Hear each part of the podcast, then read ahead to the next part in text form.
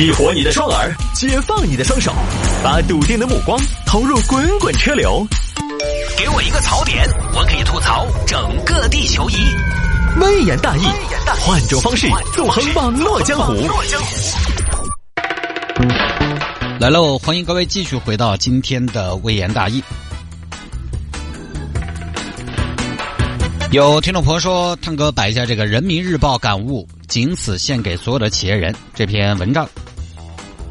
这个是上周的事情了。这个事情呢，《人民日报》在上周三下午五点左右发了辟谣的微博。嗯，我一般呢是隔一段时间再聊这个事情，而我呢应该是在上周三，就《人民日报》辟谣之前的那天中午，先发了一个朋友圈。我记得非常清楚，那天是周三，因为刚好在发这个。发这个朋友圈的时候呢，我在干嘛呢？我在医院进行驾照的体检，所以记得比较清楚。我在等候的时候呢，就发了这么一条朋友圈。我就发朋友圈说，《人民日报》人家没发这个。我为什么知道这个不是《人民日报》发的呢？因为大概翻一下，《人民日报》首先没有，第二呢，我也算是经常看互联网信息的人。其实这篇所有的文章呢，它的格式跟一两年前的有一篇文章异曲同工，基本连格式和节奏都是一样的。把它的结构都是一样的。之前最早的文章写的是：如果你觉得你的祖国不够好，你就去建设它。最早的原文是以祖国为主题的，这儿呢就换成了：如果你觉得你的公司不好，你就去优化它。把祖国换成了公司。呃，别的什么不说，《人民日报》，你想想，可不可能简单换个词，其他一模一样，然后就再发一遍，老调重弹？论文都还要查重的嘛？不可能。然后第二点，大家永远要记得哈，官方媒体的遣词造句是非常克制的，就那种情绪特别饱满的用词，只会出现在一些底线问题上。大家平常多看一下新闻，经常看通通报什么的，你就知道，官方发出的所有文件、会议精神，包括领导讲话，他的用词都是非常考究的。政策也好，一些比如说贪污腐败的定性也好，影响恶劣，影响极其恶劣。两个字的区别不一样，老百姓说话，你看我们加不加个极其都无所谓，不必那么的考究。包括什么生活腐化、生活堕落，那也不一样。在我们老百姓说话的时候，这两个词想到哪个说哪个，第二天说我就是了，区别不大。但是官方的通报是很考究的，所以《人民日报》作为这个 level 的报纸，它用词其实不会像原文那么的激烈。在这个问题上，像我翻看了《人民日报》的官方微博。有一条打击网络谣言的内容。他说的是，在当前严峻的疫情防控形势下，部分网民面对涉疫等敏感信息，在未经核实的情况下，在网络上随意发布、转发不实信息，更有甚者为博眼球、蹭热点，通过张冠李戴、移花接木等方式拼接捏造事实、传播谣言、误导公众。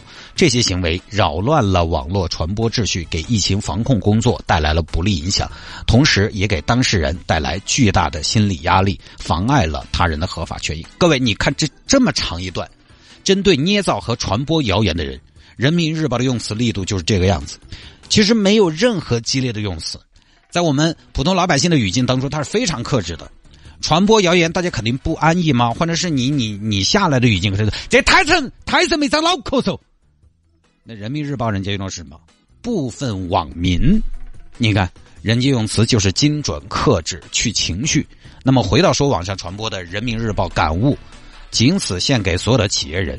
这篇文章呢，情感太浓了，这不是《人民日报》的风格。《人民日报》官方微博现在有的时候会有一些鸡汤文，他们微博有个栏目叫夜读，会在每天晚上来发送。夜读的这个栏目呢，会稍微的感性一些，但是它鸡汤的重点，我翻看了一下，总结了一下，其实更多在于自己，在于。个体在于家国，比如说你如何提升自己，如何实现自我价值，包括你如何待人接物、处理人际关系等等，它更多的是一种自我的思考和检讨。人民日报是要让你奋斗，但是从来没说奋斗的形式就是只有为公司奋斗，或者为某一家公司奋斗。你更夸张的是，网上疯传的这篇文章的最后一段加粗的字体，我在节目里边就不念了，我说假的更伤心。当然，我今天把这个话题拿出来说，包括上周上周三我发朋友圈说《人民日报》可没说这事儿啊。我为什么说呢？并不代表我不认同这篇文章本身其中的一些道理。其实这篇文章我朋友圈太多太多朋友都转了。我当时辟谣，我就在想，这个发出来会不会得罪人？但是我一想，这事儿冒充人民日报呢，我我以我个人来讲，我看不下去，因为我在朋友圈看到就会特别特别多，因为朋友圈好友多嘛，朋友圈持续了三四天，天天都有人发。他是在上周星期三的时候到了一个最高点，发的人更多，我就在这个时候我看不下去了，我说我要辟谣，因为我朋友圈人多，然后老板也多，企业中层也多。其实这篇文章本身作为一个加油，作为一个鼓励，我觉得有很多地方有道理。比如说它里边有这样一些话：“你若优秀，公司便不会差劲。”这些话其实没什么大毛病。也包括像我们这个行业，我们主持人这个行业，有时候呢跟电台的广告代理商之间，我们会存在一些微妙的利益上的可能冲突。在这个问题上，其实大新就说过：“哎呀，我希望你们红啊！你们出去了接个活动能接十万八万，我也沾过。”也是，你们都能接八万、十万的活动了，那我们纯之音这个平台也不会差呀。这不就是你若优秀，公司便不会差劲吗？有道理的。你想一下，你和公司的关系，你除了让自己比以前更优秀，还能有什么办法？对吧？也没办法呀。公司优秀，你当然自然要变得更优秀，不然你跟不上。公司摆烂，难道你也选择躺平吗？其实也不是个办法嘛，所以这个文章本身呢，很多地方有道理。你要不说这是人民日报发的，我觉得单纯从鸡汤文的角度来看，部分呢写的还工整，也还算激励人心。就跟我前面说的，人到了一定阶段，在某个位置呢是需要这些东西来激励的。但是为什么我这盘一次辟谣，两次辟谣？今天在节目里边还要说，第一呢，是因为我确实比较啰嗦，大家也知道啊。有听说泰国你的时候休年假去个峨眉山、青城山，你可以说半个小时，你好凶哦。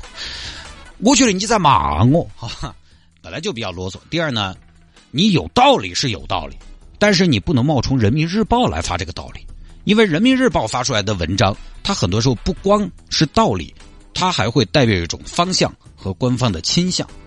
大家呃看新闻联播，就经常听到这么一句：新华社播发评论员文章，这些文章很多时候是大方向预警，它意味着某些政策和方向的转变。它是风向标，它是导向信。很多朋友说：“哎，我不看新闻联播。”我也说，很多大的政策和大的转向都在新闻联播里边可以听到端倪。这个性质就跟单纯的讲道理不一样了。所以我为什么一而再再而三的参与到这次辟谣行动当中？我也不是说我得理不饶人，我也不是说什么一将胜勇追穷寇。但是他当他代表方向的时候，我就觉得我有这个义务来说明白，并且呢，我也有这个条件让更多人知道，对吧？我可以做节目，通过电波让它传播给更多人。正能量这个东西，它首先得是真的才行。所以这篇文章可能多此一举了，你不必要说这是人民日报发的。但从传播的角度来说，这篇内容可能他如果不受过人民日报感悟，也许就达不到这个传播效果了。换个角度，为什么那么多朋友都转了？其实。恰恰是因为前面我说的，因为人民日报文章很多时候代表一种方向，所以才有那么多人转嘛。它导向性是有的，太强了，并且那恰恰越是如此，我觉得越应该说清楚。所以我没有任何攻击发过这个内容朋友的意思啊，就是说，第一，中央级别的媒体比大家想象的要考虑的更周全。就有时候你看他们，你会发现好像批评恶人方面没那么尽兴，没那么爽。中央级别的媒体不是来写爽文的。看爽文，你看自媒体。第二，文章有道理，但冒充人民日报发文不应该。在网上我们可以各取所需，但是我们需要辨别力。第三，这一年多呢，我朋友圈人多嘛，我确实也看到很多老板压力很大，好多行业压力也大。这个呢，确实公司和个人将心比心，这事儿呢，老板对员工好，员工我觉得也能看得到。真诚有时候可能比绝对的待遇更重要。即便是大家有天不再共事。人家跳槽也还是敬你是个好雇主。反过来，我们当员工的，你努力确实也是大环境好，大家才能好。往下依次类推，公司好了你才能好，公司好了当然你不一定好，但是公司不好你一定不好。所以，呃，如果希望自己有进步呢，这个你怎么说呢？还是得努力。即便是有一天不再为这个企业主服务，你自己有本事，你也会更有安全感的嘛。